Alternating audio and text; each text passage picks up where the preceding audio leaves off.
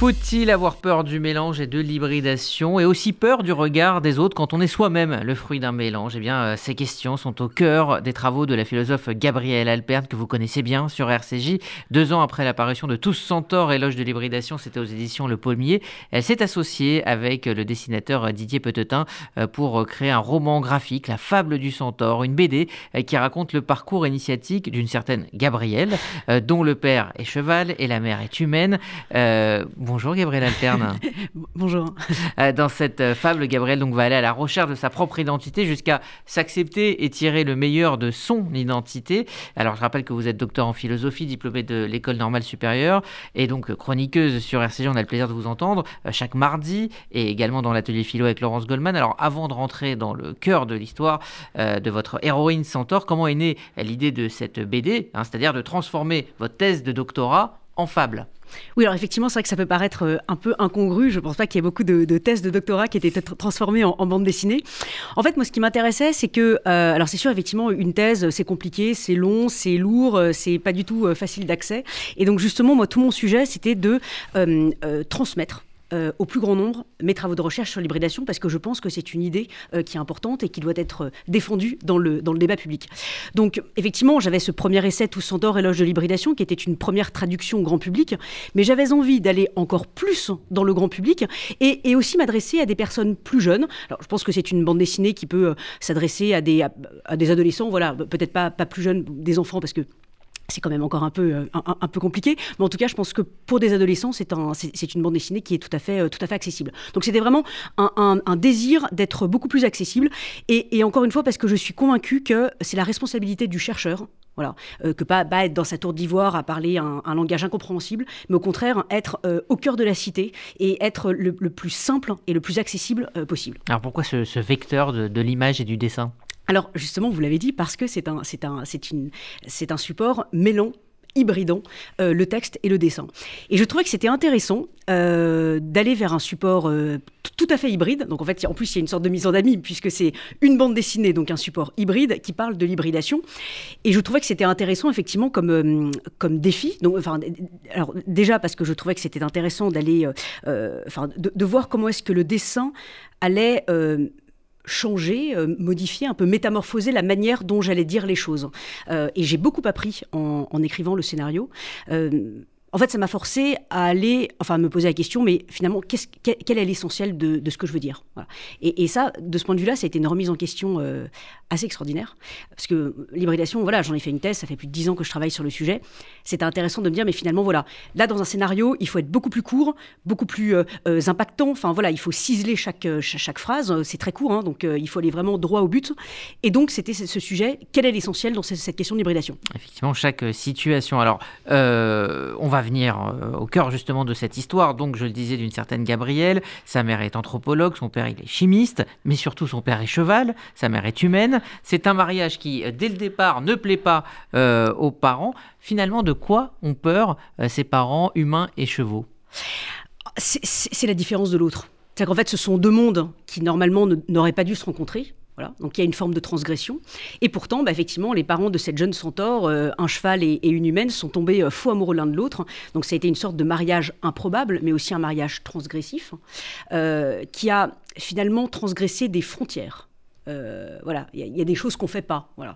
Et donc finalement, ça remet complètement en question l'entre-soi, la consanguinité, dont, à mon sens, notre société, particulièrement notre société française, souffre beaucoup. Alors, euh, Gabrielle a du mal quand même au début à, s'accepter. Elle est à la base dans une école de cheval. Euh, elle a du mal à être acceptée par les autres. Elle va ensuite dans une école d'humains où là aussi, elle on se moque d'elle? On va se, moquer d'elle. Euh, est-ce que c'est compliqué aujourd'hui d'être différent? Parce que j'ai quand même l'impression, et c'est aussi vos, travaux et votre thèse, que qu'on est dans une société où tout est hybridé, où justement les différences et les mélanges sont désormais célébrés depuis quelques années. Alors, euh, il y a deux questions en une là que, vous posez. Dans, la première question, oui, oui, c'est euh, c'est difficile. Donc, euh, et c'est d'ailleurs de ce point de vue-là que j'ai voulu parler de la question du harcèlement scolaire à l'école. On a vu que ça émaillait l'actualité aussi ces, derniers temps, et en particulier avec les réseaux sociaux. voilà. En fait, la différence suscite une forme de méfiance. Parce que quand vous êtes un peu différent, on ne peut pas vous ranger dans une case. On ne peut pas vous coller une étiquette Et, surtout, le, le fait que vous soyez différent des autres fait que vous êtes imprévisible. C'est que quand tout le monde se ressemble à l'école des chevaux, par exemple, bah, si tout le monde est un cheval, là, on sait comment les uns et les autres vont réagir. L'alimentation est la même, il n'y a pas de débat. Exactement. C'est comme dans une entreprise, quand on prend euh, des gens qui ont euh, tous le, même parcours ou qui ont fait euh, tous la même école. Voilà. Là, c'est sûr, il n'y a pas de surprise. C'est sûr que quand il y a une personne qui est un tout petit peu différente ou qui a un pied dans un autre monde, là, forcément, ça génère de l'imprévisibilité et donc de l'angoisse. Et donc de la méfiance et donc de la suspicion. Et d'ailleurs, Gabriel dit à ce propos, j'ai l'impression que tout le monde passe son temps à ranger la nature dans plein de cases et que personne n'a compris que la nature des, des bornes, il faut se transgresser et elle se fiche des normes et des définitions. Exactement, parce que pour le coup, il n'y a, y a, pas, d'identité dans la nature. La, nature, elle ne colle pas des étiquettes. On voit bien qu'il y a. C'est l'homme qui est venu. Exactement, exactement. Oui, euh, alors c'est l'être humain, dans des cases. C'est l'être humain qui a fait ça parce que ça le rassure. Alors, d'un côté, c'était très bien parce que ça a permis de construire les sciences. Donc, on a construit des classifications. Alors, il y a les végétaux, il y a les molécules, les éléments chimiques. Ça a permis, l'être humain a voulu ordonner, ordonnancer le monde. Et c'est sûr, il a voulu recréer le monde à son image voilà, pour pouvoir mieux le comprendre, mieux le saisir. Donc certes, l'objectif euh, premier est louable. Le problème, c'est qu'on voit bien qu'en rangeant les choses dans des cases, enfin, on, a oublié que la nature ne fait pas comme ça, la vie ne fait pas comme ça, euh, et, surtout qu'on peut faire du mal aux autres, euh, à nos collègues, à nos amis, à nos amours, à nos conjoints, enfin bref, à tous ceux qui nous entourent, justement, en les rangeant dans des cases. La, et, alors, la deuxième, oui, la deuxième. À votre, à votre question, parce que quand vous dites, oui, la différence maintenant est célébrée, c'est pas encore gagné. Et, justement, je dis que je fais l'éloge de l'hybridation, mais parce que c'est un processus et, c'est vraiment, vraiment pas gagné. Et on n'est pas du tout dans une société hybride.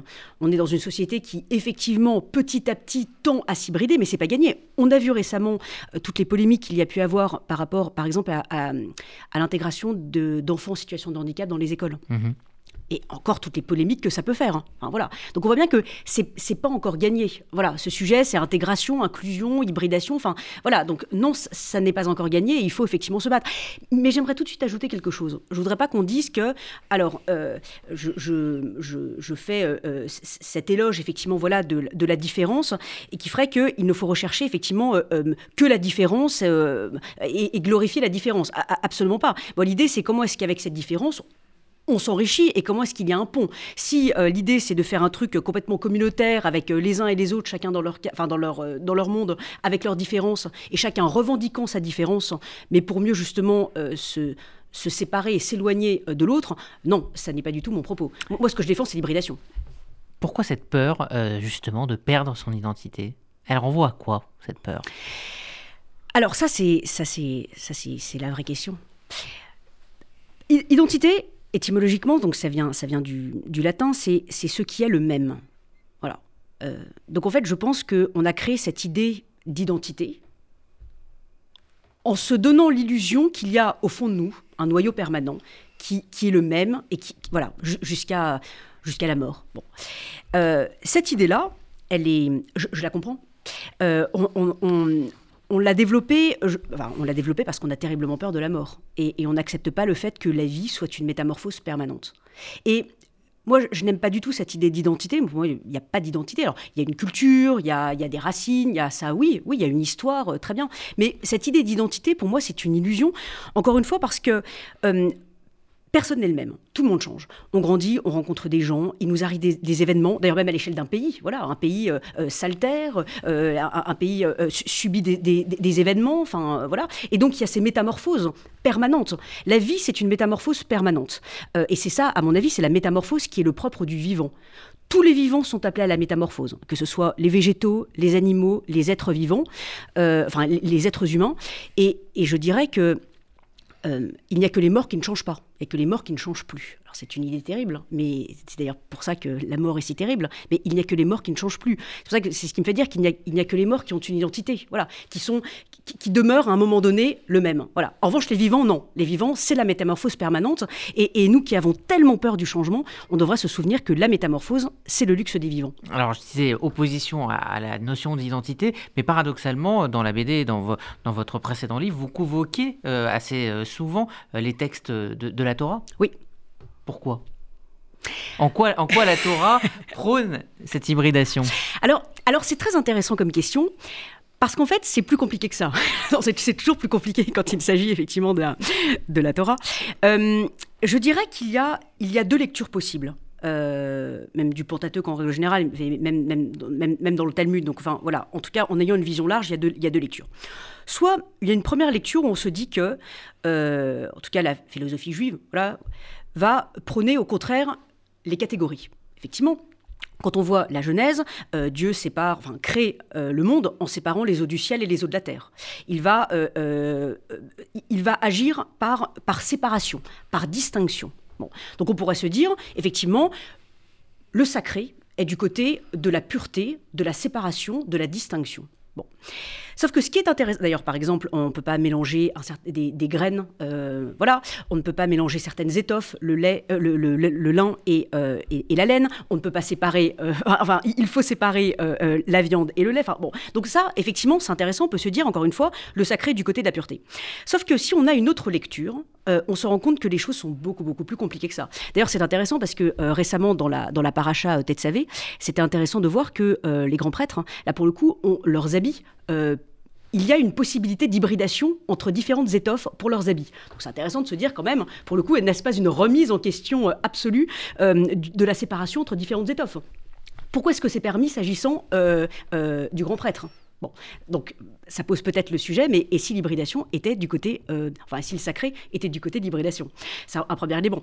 Deuxièmement, quand on voit, en tout cas dans, dans, le judaïsme, enfin je veux dire, il y a une telle hybridation. Euh, le yiddish est une extra, un, extraordinaire exemple, exemple d'hybridation. Si on prend Moïse, enfin Moïse était, était un centaure, si je peux me permettre. Il avait un pied dans plusieurs mondes. Certes, il était hébreu, mais il a quand même une éducation égyptienne. et, c'est d'ailleurs ça qui était si douloureux, parce qu'il avait encore une fois un pied dans, dans, différents mondes. Euh, la reine Esther, pour le coup, avait cette espèce de double identité, en tout cas un pied dans plusieurs mondes. Et d'ailleurs, et, ça suscitait la méfiance. Enfin, bon, euh, voilà. Donc, euh, euh, je, pense que, d'ailleurs, ce qui est intéressant, même dans toute l'approche talmudique, il y a toujours ce sujet comment est-ce que on va réunir deux versets qui a priori n'ont pas grand-chose à voir ensemble, qu'on prend dans des textes différents. Et le fait de les réunir, ça permet de pouvoir construire un commentaire radicalement nouveau, différent du texte religieux. Donc c'est pour ça qu'on peut dire que c'est comme s'il y avait une sorte d'apprivoisement dans le judaïsme hein, de l'hybridation. Alors on va revenir euh, au parcours de votre héroïne Gabrielle euh, qui euh, va partir dans une quête. et tout d'abord, elle ne rencontre pas forcément l'hybridation mais la fusion. Elle rencontre cet homme qui lui dit on ne peut pas être heureux quand on est multiple. Oui, en fait, ce que j'ai voulu, euh, ce que j'ai voulu euh, euh, faire, donc, en, deux mots, donc effectivement, cette, cette jeune centaure donc souffre énormément l'école des chevaux, l'école des humains, tout le monde la rejette, voilà, donc elle décide du jour au lendemain de fuguer et de partir à l'aventure. Et donc effectivement, elle va rencontrer un tableau, un caméléon. Voilà. C'est un voyage initiatique. Elle fait plein de rencontres. Et dans toutes ces rencontres, j'ai voulu effectivement défendre différentes visions euh, de l'identité. Donc euh, effectivement, la première rencontre est avec un monstre, le monstre de la fusion, qui euh, pour lui dit, enfin voilà, en fait il faut, il faut tout fusionner, il ne faut surtout pas avoir des identités multiples, il faut être dans le un, il faut être dans la pureté. Euh, et ça, effectivement, on, voit bien que cet éloge de la pureté peut être particulièrement euh, dangereux. Euh, et, d'ailleurs, c'est là où, effectivement, à mon sens, hein, l'éloge de l'hybridation est aussi une, une critique radicale hein, du culte de la pureté, le culte de l'identitaire, de l'identitarisme. On voit bien que c'est vraiment d'actualité. Oui, ça résonne, effectivement. Voilà. parce que justement, c'est le, le, refus d'être. Bah, c'est le refus de la complexité, c'est le refus de. Je, je, pense que le, le culte du un est extrêmement dangereux. Euh, d'ailleurs, même encore une fois, je, fais une, incise par rapport, euh, par rapport à la Torah, mais ce qui est intéressant, c'est que euh, même Dieu a plein plein de noms différents, comme s'il y avait plein de plein de, d'aspérités différentes, plein d'identités. il se présente sous plusieurs identités. Donc même Dieu, on pourrait se dire, mais c'est le monothéisme, le un, le un. Non, là, c'est, encore une fois, c'est encore plus compliqué que ça. Alors peu à peu, elle va s'accepter, elle va accepter son identité, se transformer même physiquement au niveau du dessin. Elle grandit. Oui, pourquoi vous avez voulu la faire aussi évoluer physiquement alors, euh, alors ça, c'est... Euh, en fait, c'est très intéressant votre question parce que ça touche à la, fabrique de la bande dessinée avec le dessinateur. En fait, c'est comme si euh, il y avait eu bah, justement cette métamorphose réciproque entre le dessinateur et moi, entre le dessin et le scénario. Encore une fois, l'hybridation, pour la définir, c'est le mariage improbable, ou la métamorphose réciproque. On sait qu'on a rencontré quelqu'un, quand on prend un café avec quelqu'un, on passe une heure avec quelqu'un, on sait qu'on l'a vraiment rencontré quand, en sortant du rendez-vous, on est un tout petit peu différent euh, de ce que l'on était avant de l'avoir rencontré. Si on n'est pas différent, on, s'est juste réunis. Voilà, on, s'est juste réunis, mais on s'est pas rencontrés. Et là, l'idée, pour le coup, il y a eu vraiment cette, cette véritable rencontre avec le dessinateur, où là, effectivement, à la fois mon scénario a un peu changé, et lui aussi, son dessin a un peu changé parce qu'on s'est, euh, on s'est un peu apprivoisé. Il, y a, eu effectivement voilà, cette, cette, cette, métamorphose réciproque qui a fait que, bah, même au niveau du dessin, ça se voit euh, euh, physiquement. Et je voulais montrer que c'est la métamorphose permanente. Hein. C'est ça que c'est une espèce d'identité, le truc qui reste le même. Bah non, non. C'est la métamorphose permanente en, rencontrant les différentes personnes qu'elle bah, va découvrir au, moment de son voyage. Et d'ailleurs même, cette, cette transformation, ne touche pas seulement euh, au personnage du centaure dans la bande dessinée, mais elle touche également euh, à la bande dessinée même. C'est-à-dire que, je ne sais pas si vous avez remarqué, mais j'ai voulu, euh, puisque je critique les cases, la bande dessinée, c'est une suite de cases, normalement. Et donc, au fur et à mesure, j'ai justement demandé au dessinateur de casser les cases. Et, elles disparaissent, effectivement. Et donc, effectivement, dans les, au fur et à mesure, petit à petit, alors j'ai voulu aussi, j'avais envie de, casser les bulles, mais bon, ça, je me suis dit que c'était un blasphème. Alors voilà, on m'a dit non, non, quand même pas. Euh, on, peut faire un truc original, mais quand même pas à ce point-là. Voilà. Donc bon, j'ai pas pu aller jusque-là, mais en tout cas, les cases ont explosé. Et, j'ai voulu vraiment aller au bout de cette logique d'hybridation, mais au, euh, euh, dans, le, dans, le, dessin même de, de, ce qui était représenté. Et votre centaure, donc Gabriel, va se rendre compte que finalement, l'hybridation concerne à peu près tous les domaines de la vie, les médias, les villes, l'agriculture, les entreprises, les institutions. Euh, l'hybridation est partout et l'hybridation, est-ce qu'elle est infinie? Oui, elle est infinie. Et surtout, en fait, ce que je trouve extraordinaire, c'est que euh, avec cette idée d'hybridation, c'est qu'elle ne s'arrête jamais. On n'est jamais totalement hybridé. C'est, euh, je suis désolée, mais enfin, à mythe, c'est presque une sorte de, de, running gag. Hein. Mais je vais de nouveau citer Elias Canetti, puisque c'est ah. mon, c'est, mon grand penseur. voilà, c'est mon grand... Exactement. Mais quand, quand il dit la vie, c'est un éternel rétrécissement, on peut lutter contre ce rétrécissement en jetant son encre le plus loin possible. C'est ça l'hybridation. Il faut sans cesse jeter son encre le plus loin possible. Et une fois qu'on l'a jetée, on la rattrape et on la jette encore ailleurs. Et, dans cette idée de jeter son encre le plus loin possible, c'est aller lire des livres qu'on n'a pas l'habitude de lire, fréquenter des gens qu'on n'a pas l'habitude de fréquenter. Enfin, il n'y a, qu'en allant vers ce qui est radicalement différent de soi que l'on pourra eh bien, euh, être de plus en plus riche et, et, de plus en plus euh, euh, hybride. Elias Caletti, que vous remerciez d'ailleurs à la fin. Exactement. Elias Caletti et Primo Levi, qui sont les deux. Justement, j'allais y venir parce que Primo Levi, c'est aussi un centaure ah quelque part, à la fois écrivain bien évidemment, mais, mais, aussi. Un, grand chimiste. Hein. eh. Exactement. Et, exactement. Et, pour le coup, je lui rends vraiment hommage parce que. Et alors, ça, ça m'a tellement ému. moi, bah, j'ai fait ma thèse sur l'hybridation, j'ai parlé du centaure, voilà. Et en fait, c'est il y a seulement un an je suis tombée sur son livre, Le système périodique, dans lequel il dit Je suis un amphibien, un centaure, euh, j'ai deux âmes dans un même corps. Et j'ai trouvé que c'était extraordinaire qu'il ait pensé à cette idée de centaure. Enfin, on, y a pensé bah, tous les deux, mais sans. Voilà, ça m'a beaucoup ému. Et pour le coup, effectivement, il m'a énormément enfin, aidé, si j'ose dire. Parce que lui, pour le coup, c'était un très très grand chimiste. Et il a analysé les relations entre les éléments chimiques, alors voilà, euh, l'argon, euh, l'oxygène, le fer, euh, voilà. Il a analysé leurs relations et il a fait une analogie avec les relations entre les êtres humains. nous, les êtres humains, bah, il y a des gens qu'on n'aime pas, il y a des gens avec qui on a envie de s'hybrider, d'autres où c'est plus compliqué, il y a des vrais solitaires qui ont envie de s'hybrider avec personne. Et les éléments chimiques, c'est la même chose. Voilà. Certains éléments chimiques, alors parfois il faut des températures extrêmes ou des conditions particulières pour qu'ils aient envie de se rencontrer, mais sinon, et je trouve que ce parallèle était, euh, intéressant. Voilà, euh, Primo Levi est un, vrai, euh, est un véritable centaure, comme Elias Canetti d'ailleurs. Alors, Gabriel Alperne, l'hybridation est, au cœur de, j'allais dire, de votre vie aussi et de, vos, de vos travaux depuis de nombreuses années. Je crois savoir que vous avez euh, des, projets où là aussi, euh, prochain projet euh, littéraire, c'est aussi un mélange, c'est aussi une, hybridation entre l'art culinaire et la philosophie. Exactement. Bon, voilà, effectivement, voilà, un, petit scoop. effectivement, donc, voilà, dans, quelques semaines, je, je vais publier un ouvrage coécrit avec euh, l'ancien chef des cuisines de l'Élysée, euh, Guillaume Gomez, et actuel ambassadeur de France pour la gastronomie, l'alimentation et les arts culinaires. donc c'est un livre qui s'intitule Philosopher et cuisiner, un mélange exquis. Voilà, le chef et la philosophe. Et effectivement, quand je parle de mariage improbable, en voilà un. Voilà, euh, un chef et bah, une philosophe. Et donc, c'était intéressant de, de, de, de, travailler ensemble sur les, les, les, liens, et en fait, il y en a plein, entre la philosophie et, la cuisine. On en reparlera sur cette antenne, bien évidemment. une dernière question à qui offrir ce livre? Parce que vous parliez d'ados, mais moi j'ai plein de gens à qui j'ai envie d'offrir ce livre. Écoutez, c'est très gentil. Non, mais pour le coup, je pense que ça peut, ça peut intéresser à la fois euh, un chef d'entreprise, parce que je parle beaucoup de euh, l'hybridation, comme elle peut toucher les entreprises. Ça peut aussi, euh, que ce soit un, un, élu, voilà, un, homme politique, ou alors un directeur, par exemple, d'une administration, ça peut, voilà, ou enfin, ou, tout citoyen, un professeur, voilà. Enfin, pour le coup, j'ai vraiment essayé de faire en sorte de m'adresser à tout le monde. Et, encore une fois, je pense que cette idée d'hybridation enfin, mérite d'être défendue dans, dans le débat intellectuel et public actuel. Merci Gabriel Alpert. Je vous invite euh, évidemment fortement euh, à vous précipiter en librairie pour La fable du centaure, un voyage initiatique signé Gabriel Alpert avec les dessins euh, de Didier Petetin. C'est aux éditions Humaines Sciences. Merci à vous d'être venu Gabriel Alpert. Et puis rendez-vous pour l'atelier philo d'ici un mois avec Laurence Goldman qu'on embrasse qui est en vacances. Voilà.